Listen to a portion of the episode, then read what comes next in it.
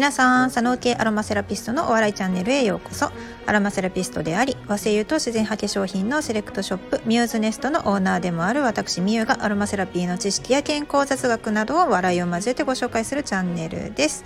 でですね、でですねでいきなり入っても分かんないですね。あの昨日ですね、えーと、月に1回開催している和製油ワイワイ会というなんとも安直な名前で出してしまったがゆえにずっとそれで続けてるんですけれども、えー、和製油ワイワイ会オンラインで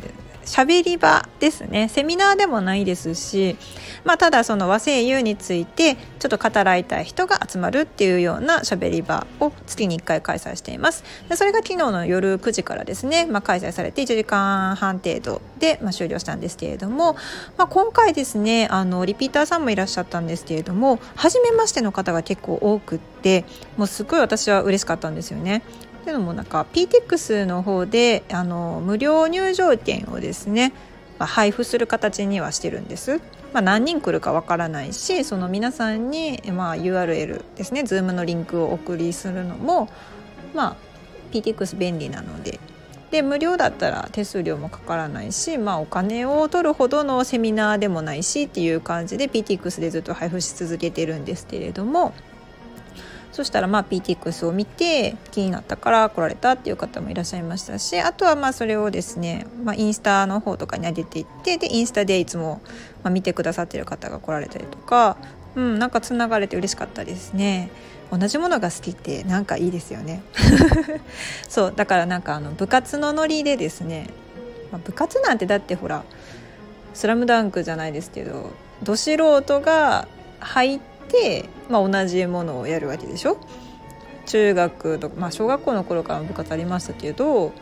中学からいきなりこう美術部に入りましたって言ってもものすごい絵が描ける人ばっかりが入ってるわけじゃないじゃないですか、まあ、同じくバスケットでもそうですよね。バスケットをじゃあ今から始めますっていう人たちが入ってきたりするわけですよね。なんかそんな小学生からの選手としてやってましたみたいな人ばっかりが入ってくるわけじゃないですよね。和声優の世界もそんな感じで、まあ、あの認知をとりあえずあの認知を拡大させないと全然その市場を取れていない分野なんですよね。だからあの初心者大歓迎です。でね昨日はねちょっとあの和製油ワイワイ会の中でも特殊な会と申しますか。参加している方々がね例えばなんですけどえっ、ー、とまあ解剖生理学の基礎がとにかく仕上がっている人たちのみだったんですよね だから解剖生理学についてはなんかもう言わずもがなって感じで、えーと、すっ飛ばすっていう感じでしただからアロマセラピーが初めてではないということですね。で海外の、えー、資格をですね、まあ、所得されている方々がいらっしゃってました。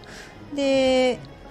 あのどちらかというと薬理作用薬理効果、まあ、作用に関しても詳しい方々だったので、まあ、なんかあののっけからですね方向成分の話とかして多分あの Facebook ページのグループの方では配信してるんですけど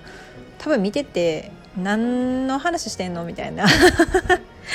わけわからん単語が飛び交っていたと思います。はいこれ結構珍しいパターンですよね。だからまず声優とは何ぞやとかアロマセラピーとは何ぞやから始まらなかった超マニアックなプロレベルの会話が飛び交った1時間半でもう私としてはもうアラフォーの脳から古い情報を引き出してですねうーんとか えー、リナロールとか18シネオールとかこう化学成分ですね、うん、を思い出しながらで西洋声優のこともま思い出しながらですね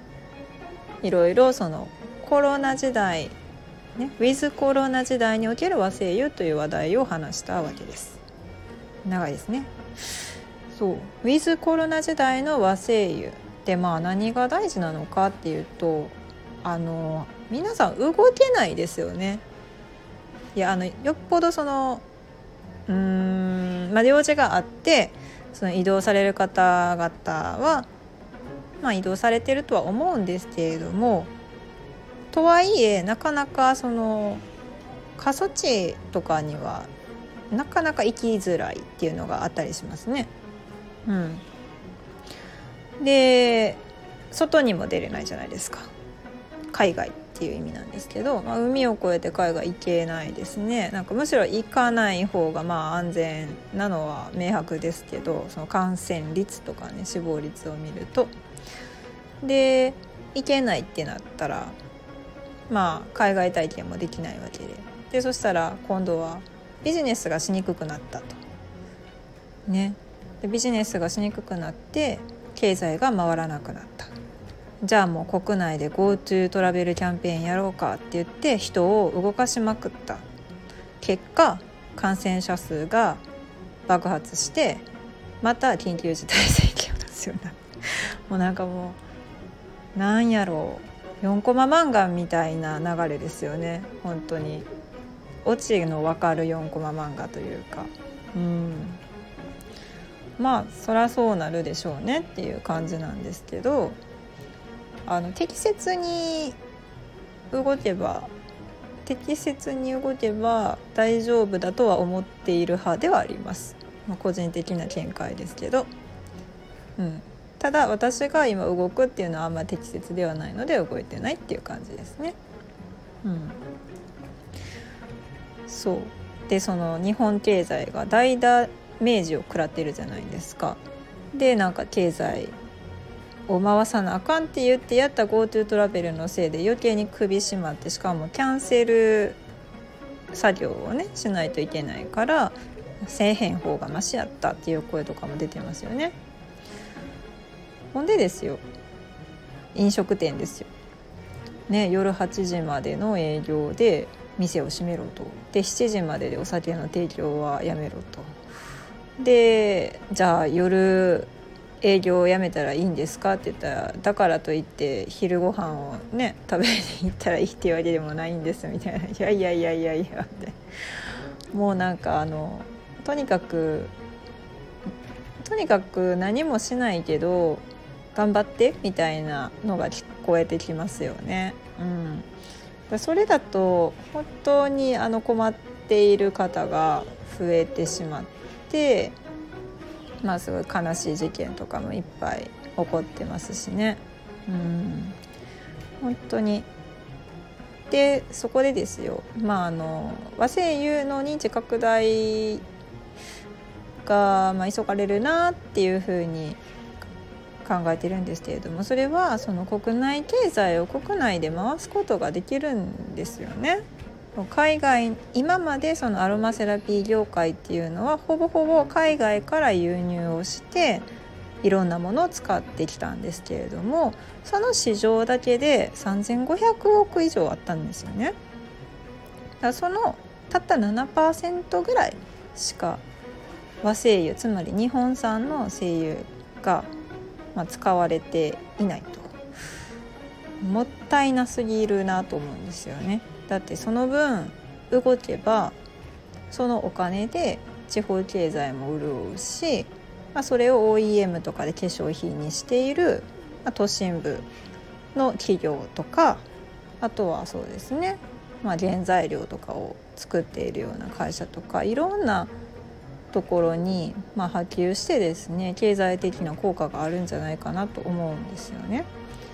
で、うん、そのなんだろうこう輸入をわざわざしなくてもあるというのが言い方としては正解なのかな？うん、本当にその地域地域の人たちが例えば観光業でしか稼げなかったような地域が、ま、そこを訪れることができない観光客が全く来ないってなった時にじゃあどうやってそこの地域にお金を落とすのかって言ったらまあ皆さんがあの年末調整でよくやられるようなふるさと納税とかねそういうパターンはあのありえるとは思うんですけれどもあの日常的にする方ってあんまり聞かないなって思うんです。そのふるさと納税を耳にするのはこの年末調整の時期が多いなっていうのは感じるんですよね。うん、継続的にその通年ですね。通年その観光をせずに経済を回していこうと思ったら和製油っていうのはその土地その土地によって同じ樹種でも全然違う香りが取れるのですごいねあのコレクションコレクター魂に火をつけるというか同じ杉でも全然違うとか同じヒノキでも全然違う同じ黒文字でも全然違うみたいなのがあるので、ね、そういったものをねあの集めていただいたりとかでただでさえまあ家の中でこもりがちで外になかなか出られないとか遊びに行くことができないとかも旅行が趣味やったのにとかね南国行ってスキューバダイビングするのだけが私の生きがいやったのにみたいな人がいてたりとか するともうねストレスの塊になっちゃうんですよね。でもそのストレス自体がやっぱりそのコロナにかかってしまう、まあ、発症してしまうリスクを上げてしまうっていう形になるんですよね。だからストレスうん、ストレス状態にある自分に対してもそうなんですけれども家族に対してとかあと職場に、まあ、出勤している方とか、まあ、在宅勤務をされている方とかに向けて、まあ、このコロナがもうずっと多分あと12年ぐらいはあんまり状況的には変わらないと考えた上でストレスを緩和しつつさらに経済も動かすことができるっていうのはとても心強い分野ではないのかなと考えております。真面目でしょ？真面目ですよね。だって知り合いとかでね飲食店を運営されてる方がもうズタボロになっていくのがやっぱちょっと切ないんですよね。うん、で観光がメインの、まあ、離島の方々とかのねお声を聞くとあの救急搬送されるのに海上保安庁が稼働したとかね、うん、もうそうなったらもう誰が持ってきたんかとかやっぱり続き合いになってしまうわけですよね。うん、非常にそれは残念な状況なので、まあ、ある意味その生活の中に普通に取り入れていただくことによって両方をうまく、うんまあ、効果的に回していくというか、まあ、健康を守りつつ経済も回すっていうのができるのになと思っております。はい。暗くなった？そうですね。まあちょっとね喋ってるとだってくうんまあなんかあの希望を見いだしてはいただきたいんですよこの業界に。